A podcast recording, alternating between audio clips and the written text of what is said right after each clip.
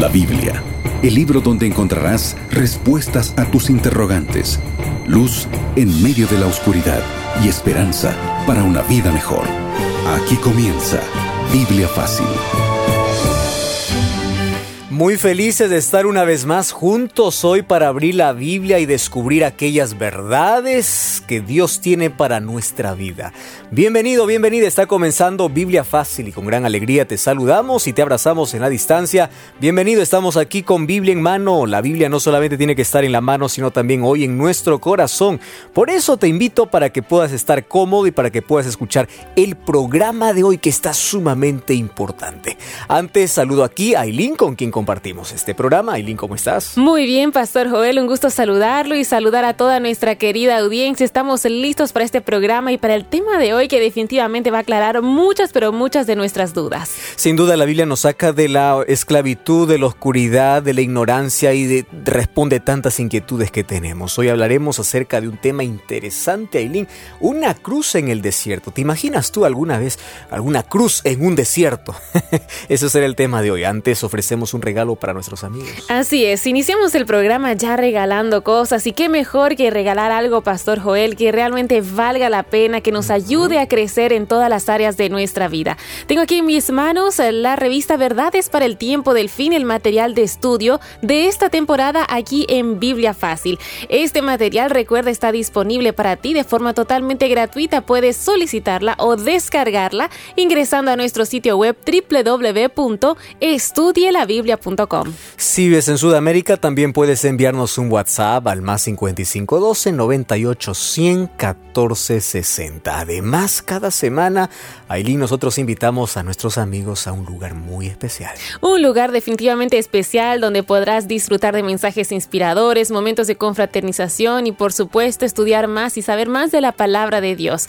Visítanos en una iglesia adventista del séptimo día que vamos a estar esperándote con los brazos abiertos. Si no sabes la dirección de una iglesia adventista allí en tu ciudad o cerca de tu casa, hay un sitio web que te puede ayudar a, encontrarla. Ingresa a www.encuentreunaiglesia.com y no te olvides, cuando vayas a las primeras personas que veas, diles, Radio Nuevo Tiempo me invitó.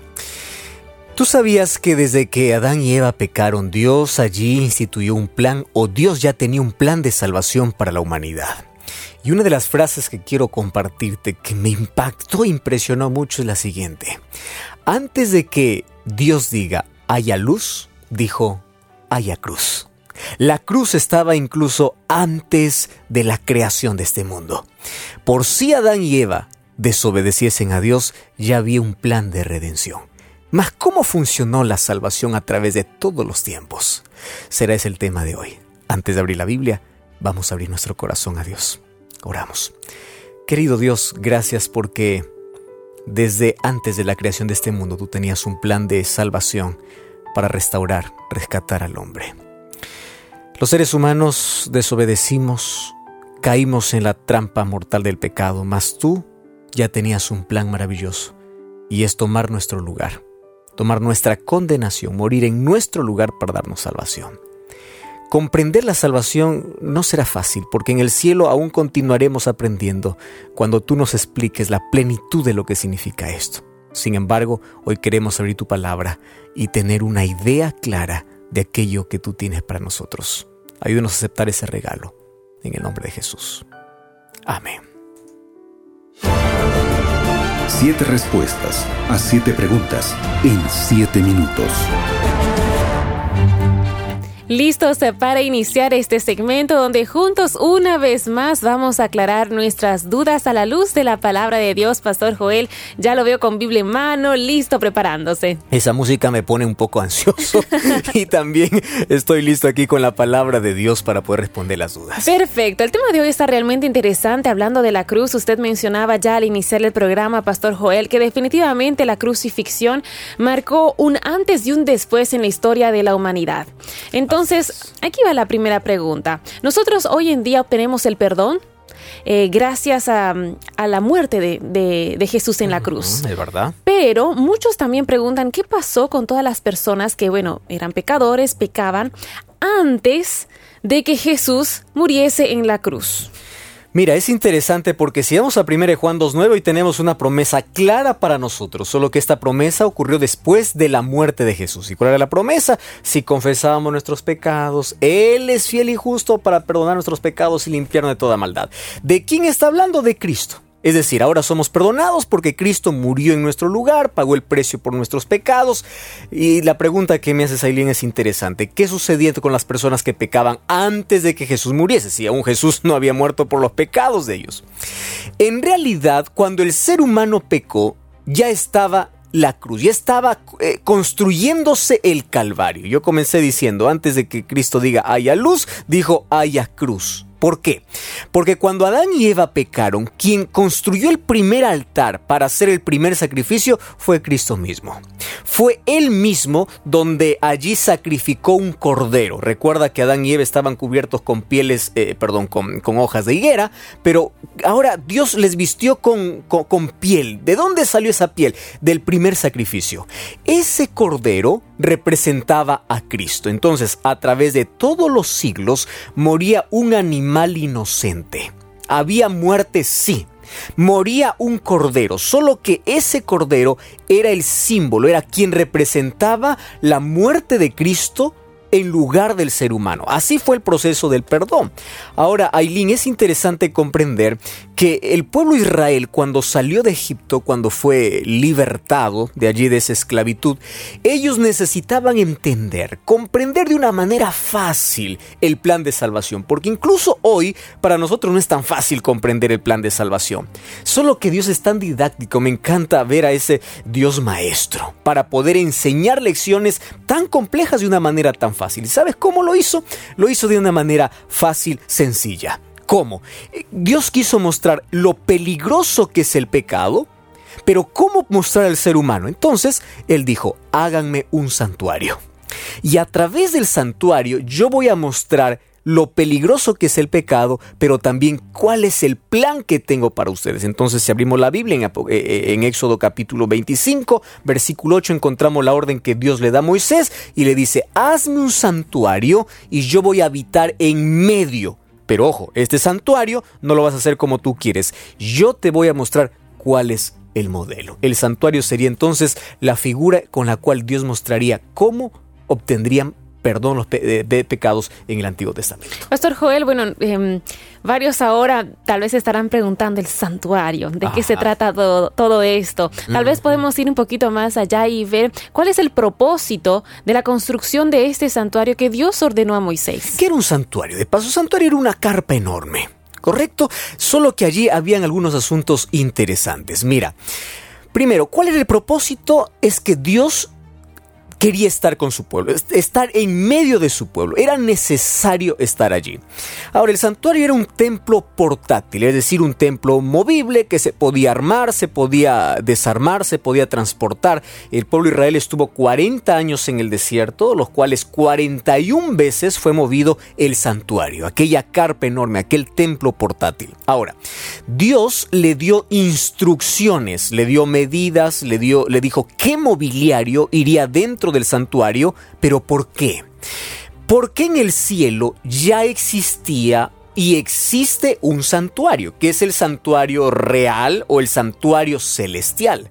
Ahora es interesante cuando nosotros abrimos la Biblia, mira lo que dice el libro de Hebreos. Hebreos capítulo 8, versículo 1 y versículo 2 encontramos una declaración realmente interesante. 8, 1 y 2 dice, ahora bien, el punto principal es este dice, de lo que nosotros venimos diciendo, que tal sumo sacerdote, el cual se sentó a la diestra del trono de Dios, está hablando de Cristo cuando fue al cielo, dice, ministro del santuario de aquel verdadero. Ah, ¿qué significa?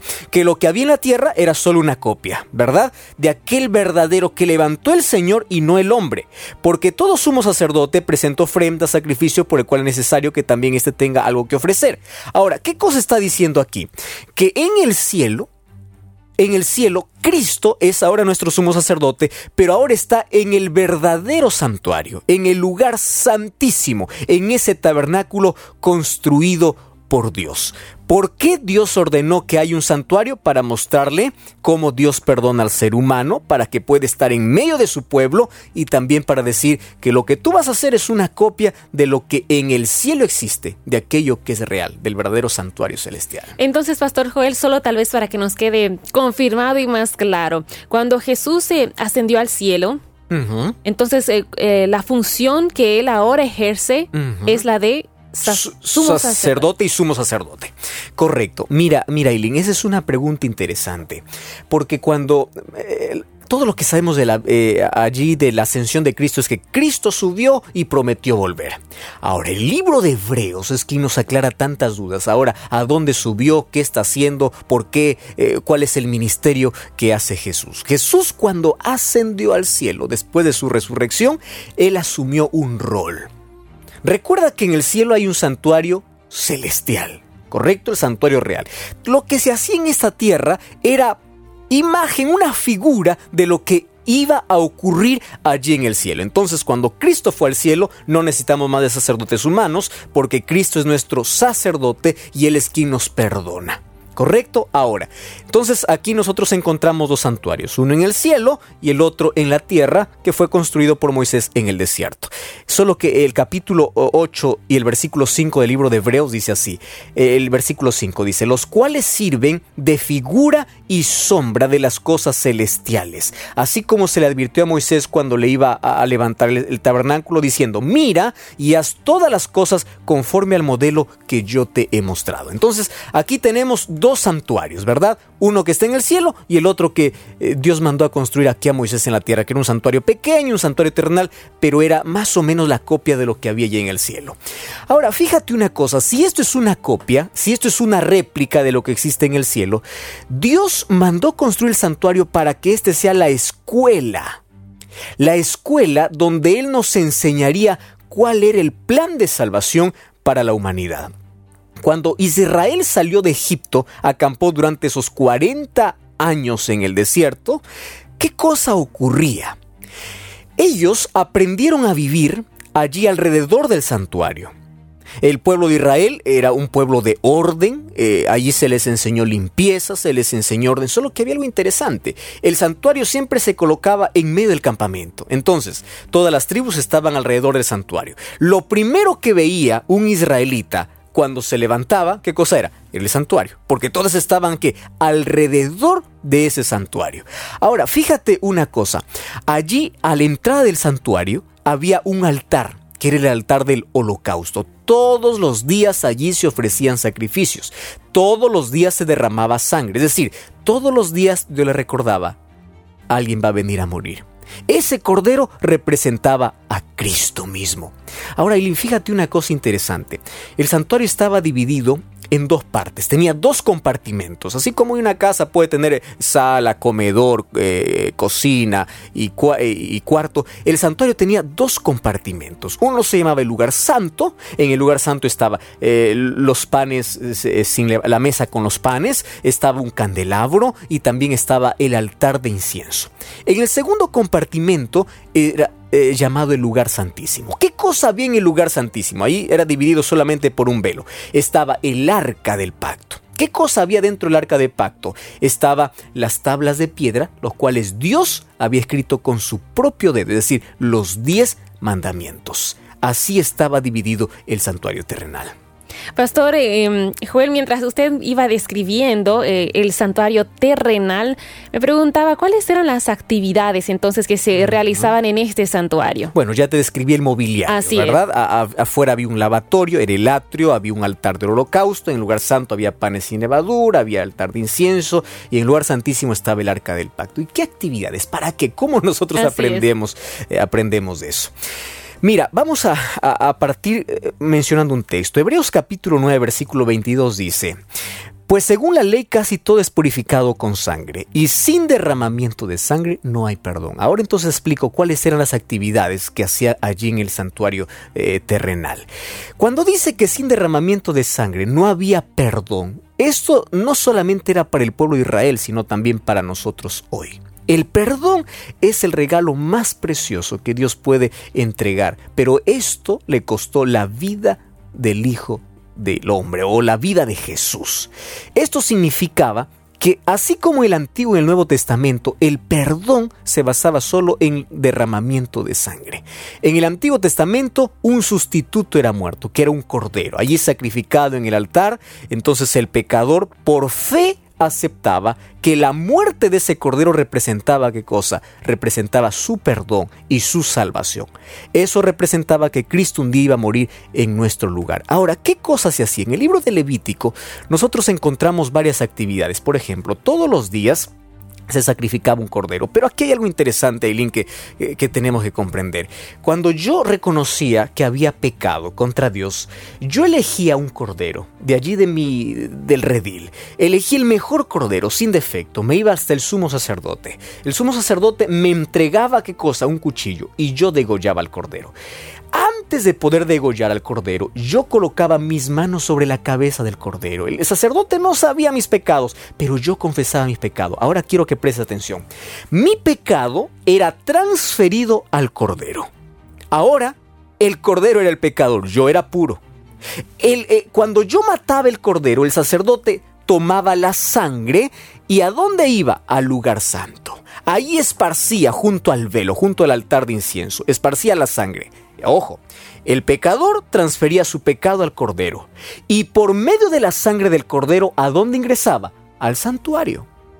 Es por eso, esto se hacía todos los días, es por eso que una vez al año el sumo sacerdote ingresaba al lugar santísimo. ¿Para qué? Para limpiar o purificar todos los pecados que había ingresado durante todo un año. ¿Por medio de qué? Por medio de la sangre de un cordero. Esas eran las actividades que se realizaba allí en el santuario.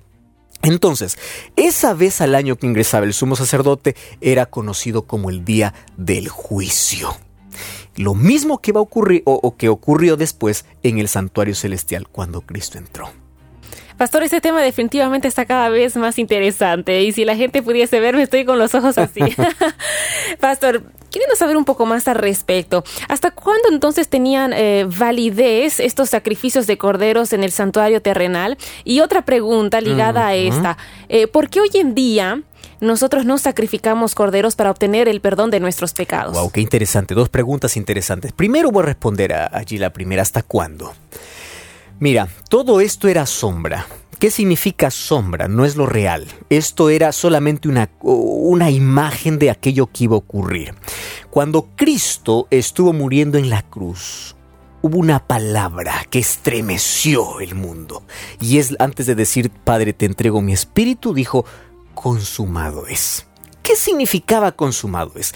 Aquí acabó todo el sistema de sacrificio. Aquí terminó la sombra. Ahora estamos en una realidad. Cuando Juan vio a Jesús dijo, he aquí el Cordero de Dios que, que, que, quita el pecado del mundo. Es decir, todos los sacrificios del Antiguo Testamento señalaban a quién? Señalaban a Cristo. Lo triste es que cuando Cristo vino, allí los judíos no lo reconocieron pero cuando Él murió, acabó ese sistema de sacrificios y luego fue al cielo para asumir una nueva etapa de obra redentora. Hebreos capítulo 4, versículo 14 dice, tenemos un gran sumo sacerdote, Jesús el Hijo de Dios, y dice, este sacerdote se compadece de nuestras debilidades, fue tentado en todo igual que nosotros, pero sin pecado. Ahora, ¿por qué nosotros no seguimos sacrificando más cordero? Aquí está la respuesta. Porque el sacrificio de Jesús en el Calvario fue completo y perfecto. Así de simple, fue completo, que no se necesitó más derramar sangre porque Él derramó por todos los pecados de la humanidad. ¿Correcto? Y fue perfecto. Ahora, ¿por qué Cristo es nuestro sacerdote? Porque Él dio en garantía su vida. Porque Él dio su sangre. Es por eso que puede darte perdón. No es que Dios te perdona. Ah, para mí es fácil perdonarte. No, Él te está, cuando te perdona te está diciendo yo di mi vida por ti.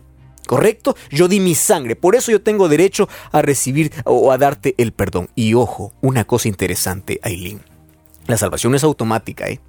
Cristo murió por todos los seres humanos, pero la sangre de Cristo debiera ser aplicada solo en aquellos que lo aceptan. Es decir, todos tienen derecho a la salvación, pero no todos aceptan ese sacrificio. Entonces, cuando Cristo fue al cielo, Él se fue a concluir, no a concluir, a continuar aquella obra que inició. Si Cristo solo hubiese muerto, pero hoy no fuera nuestro sumo sacerdote, de nada hubiese servido el sacrificio. Entonces, en el cielo, ¿qué cosa está haciendo Cristo? Habilitando los beneficios de su muerte en la cruz. ¿A favor de quién? A favor de todo aquel que acepta ese sacrificio o acepta a Jesús como su Salvador. Pastor Joel, bueno, ya casi finalizando con este segmento, vamos con una última pregunta para ampliar un poquito más eh, también sobre este tema. Usted eh, mencionó hace instantes nada más que en el, en el santuario terrenal, una vez por año, había un juicio. Sí. Entonces, eso quiere decir que en el santuario celestial también se llevó a cabo un juicio. Recuerda que yo te dije que el santuario terrenal era una copia del santuario celestial. Entonces, lo que se haría aquí en el santuario terrenal también en el santuario celestial se haría. Solo que Hebreo no dice con mejores sacrificios, con mejores sacerdotes, porque todo eso representaba solamente una persona, que era Cristo. ¿Correcto? El sacrificio, los panes, la luz, todo lo que había en el santuario representaba a Cristo. Solo que si aquí en la tierra había lugar santo y lugar santísimo, donde oficiaba el sacerdote, y una vez al año había un día de juicio, hecho por el sumo sacerdote, significaba que en el cielo también ocurriría lo mismo. Ahora es interesante, Eileen, recordar una fecha. 18 siglos después de la muerte de Cristo surgió, surgió un movimiento. Un movimiento que predicaba que el 22 de octubre de 1844 Cristo vendría a la tierra. Ahora, esta fecha quedó marcada como una estafa, como un gran engaño. ¿Por qué? Porque miles de personas esperaban que Cristo viniese y Cristo no regresó. La decepción los llevó a renegarse de la fe y allí hubieron cuatro grupos. Ahora te explico por qué era necesario esto. El primer grupo eh, dijo, bueno, nos hemos equivocado en la fecha. Y continúa allí colocando otras fechas. El segundo grupo dijo, Cristo sí vino, pero no físicamente. Cristo vino espiritualmente. Hay algunos que todavía creen incluso en eso. Otros, el tercer grupo, dijeron, no, vamos a seguir investigando qué cosa es lo que sucedió. ¿Cómo llegaron a esa fecha? En una profecía basada en Daniel capítulo 8, versículo 14, donde decía 2300 tardes y mañanas el santuario será purificado. Llegaron al 22 de octubre de 1844. Ahora, ¿qué cosa ocurría? Era razonable pensar lo siguiente que al terminar las 2300 tardes y mañanas no es que Cristo regresaba a la tierra, sino que Cristo tomaba una nueva función. Así como en el santuario se celebraba un día de juicio, es decir, a partir de esa fecha, cuando termina ese periodo de 2300 años, dice, el santuario será purificado. Ya no está hablando del santuario terrenal, está hablando del santuario celestial. ¿Y qué sucedió en el santuario terrenal? Cuando era purificado, se vivía un juicio. Quiere decir que desde 1844 nosotros vivimos un juicio. Por eso la última iglesia en Apocalipsis se llama la iglesia de la Odisea, eh, un pueblo que vive en juicio. Cristo no vino a la tierra, pero Cristo tomó una nueva función. ¿Qué función? De intercesor. Ahora nosotros estamos viviendo un juicio que se llama el juicio investigado. Pero no tenemos que tener miedo a este juicio, Eileen. ¿Por qué? Porque en este juicio Cristo es nuestro abogado. Cristo es nuestro intercesor. En este juicio nosotros tenemos oportunidad de salvación. Excelente, eso es realmente esperanzador y queremos saber mucho más sobre este tema, pero antes amigos vamos a una breve pausa aquí en nuestro programa y enseguida retornamos con más aquí en Biblia Fácil. Estás escuchando Biblia Fácil. ¿Te gustaría escuchar mensajes inspiradores? ¿Conocer más de la palabra de Dios? ¿Quieres disfrutar de música que eleve tu corazón? Radio Nuevo Tiempo te invita a visitar la iglesia adventista más cerca de tu casa. Ingresa ahora mismo a encuentreunaiglesia.com. Allí podrás ver la dirección exacta de la iglesia adventista en tu ciudad. Te estaremos esperando. No lo olvides, encuentreunaiglesia.com. Radio Nuevo Tiempo tiene un regalo para ti. Valiosos materiales educativos y espirituales, cursos, videos y muchas novedades para toda tu familia. Ingresa ahora mismo a estudielabiblia.com. Disfruta, descarga y comparte estos materiales gratuitos que te ayudarán a tener una vida más plena y feliz. Recuerda, estudielabiblia.com. Ya retornamos con Biblia Fácil. La salvación a través de toda la historia solamente fue por fe y gracia. ¿Cómo se salvaban antes de, la, de que Cristo eh, viniera a nacer y a morir por el ser humano? Por fe y por gracia. Por fe porque ellos creían en un sacrificio que todavía no habían visto, el sacrificio de Cristo. Y por gracia porque era por derramamiento de sangre, alguien ocupaba su lugar. Antiguo y Nuevo Testamento, la salvación es la misma, fe y gracia. Querido, Cristo, cuando murió en la cruz, abrió la puerta para que tú y yo podamos tener acceso a la eternidad. Yo te quiero hacer una pregunta. ¿De qué sirve una puerta abierta en el cielo cuando hay un corazón cerrado aquí en la tierra? De nada sirve. Es por eso que su sacrificio tiene solamente efecto en aquellas personas que están dispuestos a aceptar a Cristo como su Salvador. Desde 1844 hay una nueva fase en la función de Cristo allí en el cielo. Él es nuestro sumo sacerdote. ¿Por qué nuestro sumo sacerdote? Antes de que Cristo regrese para recompensar a cada uno según fuere su obra, cada uno ha tenido que elegir cuál es su destino. ¿Y cómo se elige ese destino? A través de nuestras decisiones. Hoy están siendo registradas todas nuestras acciones, todas nuestras decisiones, y aquello que nosotros decidamos determinará finalmente nuestro destino. Nosotros sabemos que estamos viviendo en la parte final de la historia, y Cristo aún está intercediendo. El Espíritu Santo aún está colocando su palabra en sus corazones. La mayor evidencia es que hoy Dios está colocando esta bendición en tu vida, en tu corazón. Y hoy comprendes que Dios quiere salvarte y que su sangre en la cruz, su sangre derramada en la cruz, no tiene valor a menos que tú no la aceptes. ¿Por qué si Cristo murió por todos, por qué no todos se salvarán? Porque no todos aceptarán ese sacrificio. Esa sangre solo tiene valor cuando aceptas a Cristo como tu Salvador. Hoy Dios quiere perdonarte. Hoy se abre el cielo para recibirte. ¿Continuará cerrado tu corazón? Yo creo que no. Vamos también a ponernos a disposición de Dios y vamos a aceptar como nuestro Salvador. ¿Quieres orar conmigo? Querido Dios, gracias porque hoy tú eres nuestro intercesor. Pero hoy tú nos perdonas porque un día dice tu vida por nosotros en la cruz. Gracias porque el plan de salvación estaba ya planeado, planificado antes de que puedas crear al ser humano. Gracias por ese amor infinito. Hoy aceptamos por fe aquella gracia redentora a nuestro favor. Aceptamos el sacrificio de Cristo en la cruz, pero no solo su sacrificio, aceptamos a Jesús como nuestro Salvador. Danos el perdón que necesitamos. Soñamos contigo con la eternidad. En el nombre de Jesús. Amén.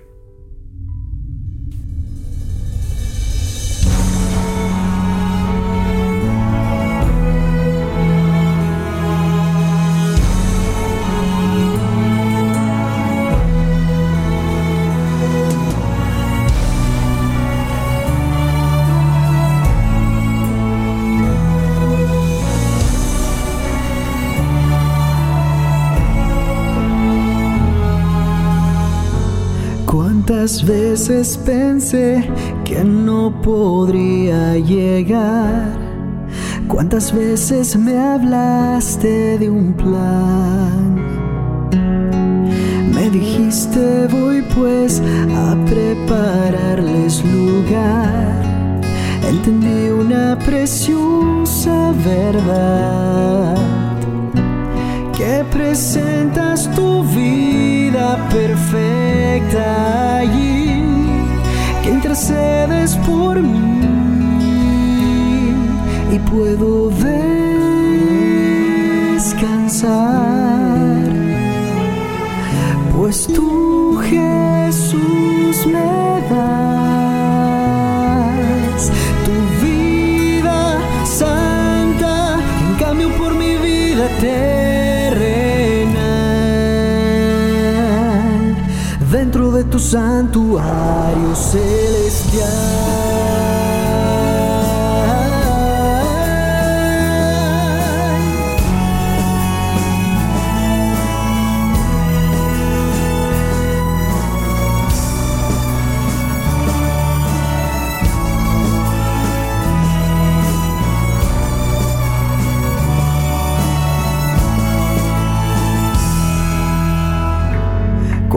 ¿Cuántas veces oí que existe un santo lugar al que voy con mi ofrenda de paz? Un cordero que amo y que cargó mi pecar. Entendí una presión verdad. Y con este tema musical que habla del santuario junto a Alex Espinosa, Pastor Joel, llegamos ya al final de nuestro programa. Así es, Aileen, y como siempre te esperamos la siguiente semana aquí en Biblia Fácil. Así concluimos. Biblia Fácil. Continúa en sintonía de Radio Nuevo Tiempo, la voz de la esperanza.